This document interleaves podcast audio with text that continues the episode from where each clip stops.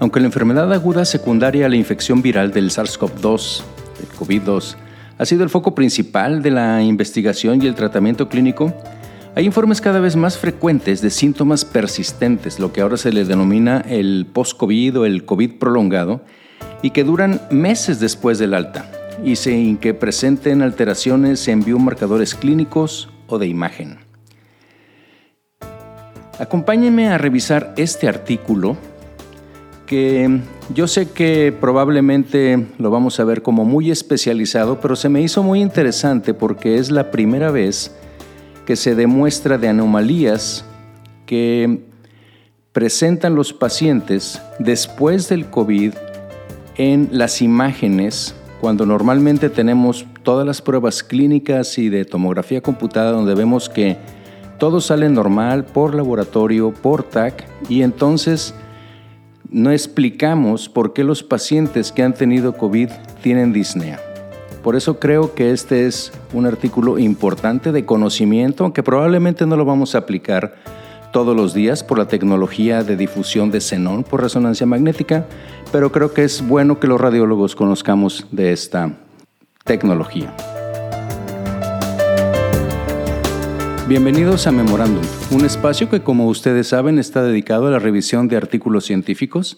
la mayoría de ellos de radiología, pero en ocasiones también platicamos de editoriales, opiniones y algunos otros artículos que pueden ser de interés en el área médica en general, pero que definitivamente repercuten en nuestra área de especialidad, la radiología. El día de hoy, como les comentaba en la introducción, quiero presentarles un artículo que recientemente se publicó el 25 de mayo del 2021 en Radiology, está en línea, y me di cuenta porque se hizo varias eh, presentaciones en revistas, incluso en el Radiology Business salió como la parte de la portada de esta revista, es digital también, pero donde pues llamó mucho la atención en los medios, vamos a decir así, porque el título del artículo, este, podría ser en español algo así como Anomalías en la resonancia magnética por xenón hiperpolarizado en pacientes con disnea tres meses después de la neumonía por COVID-19. Resultados preliminares. Este es un estudio que es un estudio prospectivo, es un estudio pequeño pero muy interesante que se hizo en la Universidad de Oxford con varios departamentos, evidentemente involucrado el departamento de radiología,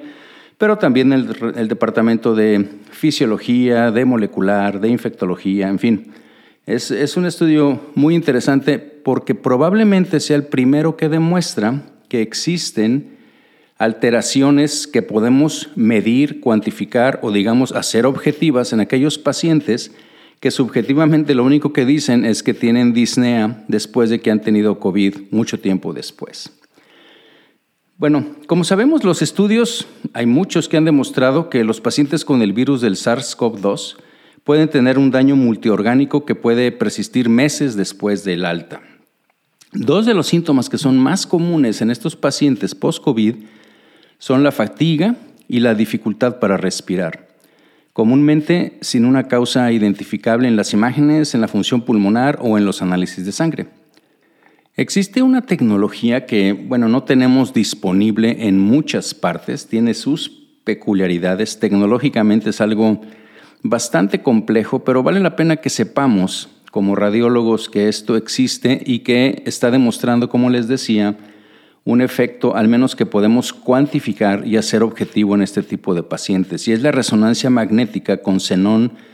hiperpolarizado, que es el xenón 129, y que permite una investigación regional muy sensible de la ventilación pulmonar, de la microestructura y de la transferencia de gas a través del epitelio alveolar al torrente sanguíneo. La solubilidad del xenón en la sangre de la vasculatura pulmonar representa un método sensible para cuantificar, digamos, los defectos de ventilación y o perfusión a nivel pulmonar. Y tiene la ventaja de, de, identificar áreas de desajuste de intercambio de gases que no es posible obtener mediante pruebas de función pulmonar global, o sea, donde nos hacen de todo, o sea, básicamente como por ejemplo podría ser la que está proporcionada por las mediciones de la capacidad de difusión del monóxido de carbono, porque eso al final nos da un valor de lo que está pasando en todos los pulmones. Y esto que vamos a ver es una imagen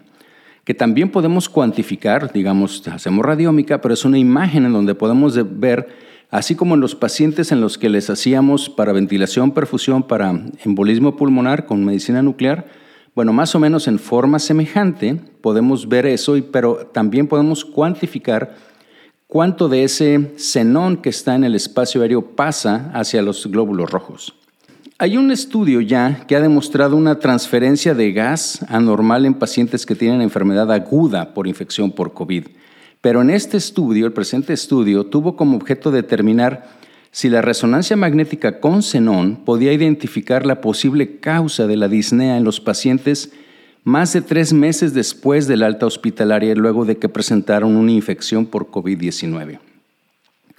La parte de metodología, créanme que es algo que está un poco complicado y lo voy a resumir. Muchas cosas no las entiendo desde el punto de vista de la preparación. Aquí en México no tenemos para hacer esto. Eh, el gas xenón se tiene que hiperpolarizar hay una sola compañía que lo distribuye, en fin, eh, se necesita una antena especial porque lo que vamos a detectar es xenón y no hidrógeno, en fin, hay varias cosas en las cuales pues me voy a brincar porque obviamente no es algo que, que tengamos prácticamente, pero me interesa más la cuestión conceptual y el hecho de que sepamos cómo funciona y qué es lo que estamos observando a través de esta imagen y que eventualmente pudiéramos realizar. Entonces, en este estudio se reclutaron solo nueve pacientes, pero muy interesante, y también se hicieron cinco voluntarios sanos, en donde eh, el tiempo o lo que pidieron para estos pacientes es que hayan tenido COVID, que se hayan hospitalizado, aunque no, o bueno, una de las condiciones es de que no se hubieran intubado ni que hubieran estado en ventilador. Y el tiempo medio desde la alta hospitalaria en estos nueve pacientes fue de 169 días con un rango de 116, o sea, tres, tres meses, hasta 254 días, que es prácticamente ocho meses. Se hizo un análisis de las imágenes y para esto les decía, bueno, se tiene que hacer una, calibración y obtener las imágenes de xenón en prácticamente todos los pacientes. Las imágenes se hicieron en una fase que se llama de disolución o de donde está disuelto el xenón en sangre y revelaron eh, básicamente que hay un deterioro en el transporte de gas desde el tejido o parénquima hacia los glóbulos rojos, porque eso es lo que podemos identificar aquí con el, con el xenón. Es el, TP, que es el plasma tisular o tisular plasma por, por inglés, y el red blood cells, que son las, las células rojas. Entonces se toma una relación, un ratio, una, una división entre esto. Y en estos pacientes hubo una diferencia estadísticamente significativa, fíjense, entre los voluntarios y entre, los pacientes con una P de 0.001 entre esto, entre lo que les digo, el, el RBC, o sea, en los glóbulos rojos, rojos y los red blood cells, y el, el plasma tisular. ¿okay? Entre los pacientes y los controles se pudo identificar perfectamente esto. Los pacientes y los voluntarios tenían una buena imagen de ventilación de los pulmones con el gas. Prácticamente eran normales. Y los pacientes tenían una tomografía computada normal o prácticamente normal. Obviamente a los voluntarios sanos no se les hizo TAC por cuestión de la radiación, pero la cosa, la cosa interesante aquí es de que si vemos las imágenes, al menos las que presentan también ellos, desde el punto de vista meramente de la ventilación, eh, pues parecerían normales, aún con el xenón. Es hasta que hacemos la cuantificación cuando nos damos cuenta que existe una diferencia. Entonces, aquí el punto es que así como sucede con el TAC y con el de dióxido de, eh, digo, el monóxido de carbono, la dilución de monóxido de carbono, que es la que se utiliza para las pruebas de función pulmonar, eh, cuando es una cuestión subjetiva a lo mejor no nos damos cuenta. Decimos que el paciente es normal, es hasta que nosotros identificamos esto por medios cuantitativos. ¿Ok? Entonces vamos a ver lo interesante que está esto, porque, bueno, para recordar, el virus del SARS-CoV-2, acuérdense que se une a los receptores de convertidor de la enzima convertidora, los tipo 2, para su internalización y propagación. Estos receptores se expresan en varios grupos de células, ya sabemos, pero las células epiteliales alveolares tipo 2 son un sitio principal en el pulmón, o sea, los neumocitos tipo 2. Y bien, recuerden que tras la internalización, el virus reutiliza el ADN de las células para reproducirse, matando las células huésped e infectando las células que están vecinas, causando así una pues, cantidad cada vez mayor de daño alveolar en este caso particular que estamos hablando. Ahora bien, ya sabemos que las células epiteliales alveolares de tipo 2 son las progenitoras de las células epiteliales alveolares de tipo 1, que son las que permiten el intercambio eficiente de gases. Por lo que la destrucción preferencial, si pudiéramos decir así, de las células tipo 2, después de una infección viral, pues podría afectar la reparación alveolar, reduciendo la proporción de unidades de intercambio de gases en funcionamiento, que están dentro de los pulmones, porque finalmente estamos afectando también pues, la, la producción y el mantenimiento de los neumocitos tipo 1. Además, la enfermedad COVID-19 presenta anomalías de otro tipo, acuérdense, de la parte inmunológica, por ejemplo, que son muy específicas, ya sabemos, y que podrían contribuir a la inflamación vascular, a la trombosis y microtrombosis. Acuérdense que esta es una parte muy importante que se ha demostrado en nuestros pacientes y finalmente, a largo plazo, pues podría tener repercusión en cuanto a la regeneración alveolar. ¿Por qué? Porque hay anomalías funcionales persistentes en los monocitos que promueven una inflamación vascular de bajo grado y por lo tanto dificultan la reparación de la, capa alveolar epitelial capilar, potencialmente perjudicando esto que les digo que es la resolución de los trombos a nivel pulmonar que ya sabemos que se producen. Esas anomalías que les digo son especialmente relevantes para lo que conocemos como la unidad alveolar o la parte funcional pulmonar, ya que el epitelio alveolar y los vasos están en estrecho contacto. Recuerden, comparten una misma membrana basal. Entonces, los microtrombos capilares alveolares también pueden contribuir a la falta de oxígeno local del epitelio alveolar, después del COVID-19 y retrasar potencialmente la regeneración de estas células. En este artículo viene un dibujo muy, muy bonito, representativo de, de un paciente así con una resonancia magnética de difusión con COVID normal, ya que el paciente que tiene alteraciones en la perfusión, y en donde viene como de una manera progresiva ¿sí? la, afección que podemos tener a nivel de los neumocitos tipo 2 por la infección por COVID puede finalmente afectar a los tipo 1 y también favorecer la trombosis. Eso viene en la figura 5, que es un dibujo esquemático, como les decía, de los procesos que conducen al desajuste de la fase disuelta del gas por COVID, porque finalmente esto es lo que vamos a ver. ¿no? Los resultados de este estudio concuerdan con esta patogenia de la enfermedad que es secundaria a la infección por virus del SARS-CoV-2. ¿Por qué? Pues porque han demostrado un deterioro de la función pulmonar utilizando la resonancia magnética con xenón, que se caracteriza por una disminución significativa, acuérdense de 0.001, de esta relación o difusión entre el xenón, entre los, el plasma tisular y las células rojas entre los pacientes y los voluntarios después de COVID, que es, eh, digamos, no detectable estas alteraciones por medio de tomografía computada convencional. Las anomalías que se describen o que describen los autores reflejan específicamente la difusión del xenón a través del epitelio alveolar y, por tanto, la integridad de la estructura alveolar epitelio capilar. Entonces, se presume que este daño epitelial alveolar ocurre en el momento de la infección inicial, pero su persistencia y la posible trombosis capilar alveolar pueden estar contribuyendo a la persistencia de los síntomas. Y esta hipótesis está respaldada por la detección de daño más de tres meses después del alta hospitalaria. Y de hecho, como les decía, uno de los pacientes demostró un daño pulmonar significativo más de ocho meses después del alta. Esta trombosis capilar alveolar puede ser uno de los factores que contribuye al COVID prolongado, pero esta hipótesis pues, requerirá fundamentalmente de una población más grande de pacientes después de neumonía por COVID y también en una corte que, es, que haya sido no hospitalizada en pacientes con COVID prolongado, porque todos los que vieron ellos son aquellos pacientes que están hospitalizados, no estudiaron pacientes que no hayan estado hospitalizados, lo cual quiere decir que probablemente no estuvieron tan graves, pero que después presentaron o siguen presentando datos de disnea. En particular, en esto que se refiere, aunque también dijimos que podrían presentar fatiga, que sabemos que son de los síntomas crónicos que presentan estos pacientes. Además, tampoco se ha podido identificar una correlación, ¿sí? ahorita, hasta ahorita, entre la gravedad del intercambio de gases de xenón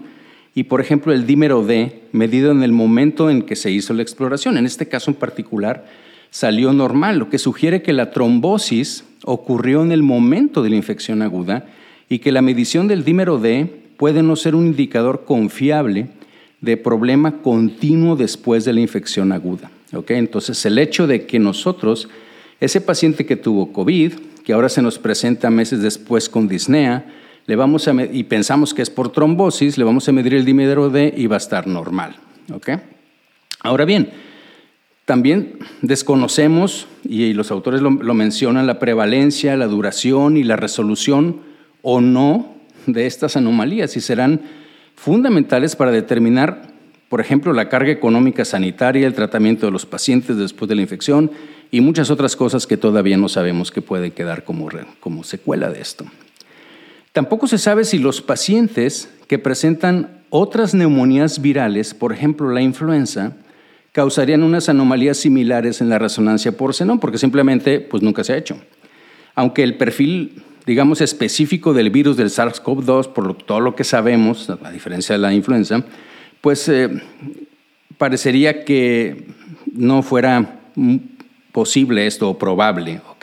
¿Por qué? Porque después de que nos da influenza no tenemos, al menos clínicamente, secuelas tan frecuentes o crónicas como disnea y como las otras cosas que hemos visto. Bien, hablando de la técnica esta de la resonancia magnética con xenón que se utilizó, bueno, es una que les digo, pues estaba entrenado que existe, me puse a revisar un par de artículos de los que vienen aquí, específicamente uno que viene como la referencia 14, pero... Eh, bueno, finalmente ya está reportado que esto sucede, es una prueba muy reproducible en aquellos centros en los que tienen forma de hacerlo y, prácticamente en los voluntarios los valores son los mismos. ¿sí? Acuérdense que aquí tampoco hay radiación, entonces eh, podemos hacerla repetitivamente y no hay problema. Lo que sí es interesante de esto es que la evaluación subjetiva como les decía, de estos pacientes demostraron que había una ventilación normal en la resonancia magnética, igual que en las otras pruebas, lo que confirma que la principal anomalía y el daño causado por el virus del SARS-CoV-2 se encuentran en las áreas de intercambio de gases pulmonares y están presentes de manera difusa en los pulmones. ¿Por qué? Porque si fuera local, pues tendríamos problemas en parches en la imagen. Y no, aquí la imagen se ve bien, lo que está mal es la difusión. Por ejemplo, los resultados de la difusión de monóxido no se correlacionaron con los resultados de las imágenes con, resonancia magnética, porque, como les decía, estos estuvieron dentro de rangos normales para los pacientes en este estudio, y esto sugiere que la resonancia magnética con xenón hiperpolarizado potencialmente sea una técnica que sea más sensible para detectar daño pulmonar por neumonía por COVID-19 que las pruebas de función pulmonar, incluida esta que les digo del monóxido. Y pueden explicar la disnea en los pacientes con COVID prolongado, especialmente en aquellos que tienen tomografías computadas normales o prácticamente normales. Ahora bien, como todos, pues bueno, este estudio tiene limitaciones. Primero porque pues es muy pequeño, nada más son nueve pacientes. Y los voluntarios, pues ahorita vamos a ver que también tienen algunas características, pero vale la pena, señalar que los hallazgos que tuvieron, pues fueron consistentes en todos los pacientes. También es importante señalar que los pacientes, como les decía, que fueron incluidos no tenían neumonía grave por COVID que requiriera ventilación o una estadía prolongada en la unidad de cuidados intensivos y solo dos tenían émbolos pulmonares que se identificaron cuando estaban hospitalizados, lo que sugiere que el daño detectado se debe al virus y no es secundario a una infección sobreañadida o a, traumatismo, por ejemplo, por la ventilación o incluso una enfermedad embólica pulmonar masiva. Otra limitación que tiene este estudio pues es el pequeño grupo control que no estaba tampoco emparejado por la edad, fueron pacientes, personas que estaban ahí en el departamento, pero es un estudio que básicamente da los mismos resultados que estudios más grandes, que, como, el que les digo que, que estaba leyendo, en donde se hizo a muchos voluntarios entre 30 y 65 años de edad, promedio de 38, como estos pacientes, y que se utilizó exactamente las mismas secuencias, el mismo modelo de bobina o de antena pues de radiofrecuencia, el mismo escáner de resonancia magnética, que era un GE de 1.5 Tesla, y donde se encontró eh, las medidas que les digo de valores de perfusión prácticamente iguales a los del estudio actual. Aunque este estudio que les platico no reclutó pacientes de clínicas con COVID prolongado, porque ya ahorita existen, bueno, les decía, este estudio se realizó en Oxford, en Inglaterra, ahí ya tienen clínicas para seguimiento de pacientes con, con COVID, los resultados sugieren que la resonancia magnética con xenón hiperpolarizado puede ser una modalidad de imagen potencialmente útil en pacientes disneicos con COVID-19 prolongado luego de que se den de su alta, arriba de tres meses, que fue el objetivo de este estudio. La resonancia con xenón parecería proporcionar una explicación de los síntomas del paciente que no se explican por otros datos clínicos o técnicas de imagen. No representa una carga de radiación para el paciente y se puede completar con una sola inspiración. Básicamente es un estudio que dura un minuto o menos. La resonancia magnética con xenón también puede proporcionar o podría proporcionar información sobre la medida en que se ven afectadas estas unidades de intercambio de gases a nivel pulmonar, o sea, el lobulillo pulmonar. La duración y el tiempo que tarda en producirse la regeneración y la recuperación si es que lo vamos a observar. Entonces, en resumen, para los pacientes disnéicos, tres meses después del alta hospitalaria por COVID-19, la resonancia magnética con xenón 129 hiperpolarizado mostró anomalías debido a la limitación de la transferencia de gas en los pulmones. ¿Qué resultados clave tiene este estudio para recordar? bueno, primero, que nueve pacientes evaluados, tres meses después del alta hospitalaria por COVID-19, la resonancia magnética con xenón identifica anomalías regionales de perfusión en comparación con los controles sanos, con una diferencia estadísticamente significativa del punto 001. A pesar de tener los pulmones, estos pacientes, estructuralmente normales por TAC después de que hayan tenido una neumonía por COVID-19. El otro punto es que las anomalías en la transferencia de gas xenón están presentes después de la neumonía por COVID, incluso cuando las mediciones clínicas del paciente, como el dímero D, la hemoglobina y las pruebas de función pulmonar, están dentro del rango normal. Bien, pues creo que esta es una información interesante desde el punto de vista de radiólogos, nos posiciona con saber que existe una técnica que puede explicar por qué los pacientes, que aunque parezcan por laboratorio y por métodos de imagen sin alteraciones, podemos decirles sí, usted probablemente tiene esta afección, ya se ha demostrado que existen alteraciones cuantitativas en la perfusión, de, en este caso es de xenón, pero hacemos, sugerimos o extrapolamos a que lo mismo sucede con el oxígeno y que podría explicar la disnea que presentan estos pacientes. Como siempre, agradecería mucho sus comentarios, sus sugerencias en las diferentes plataformas de Memorándum y nos escuchamos en la próxima.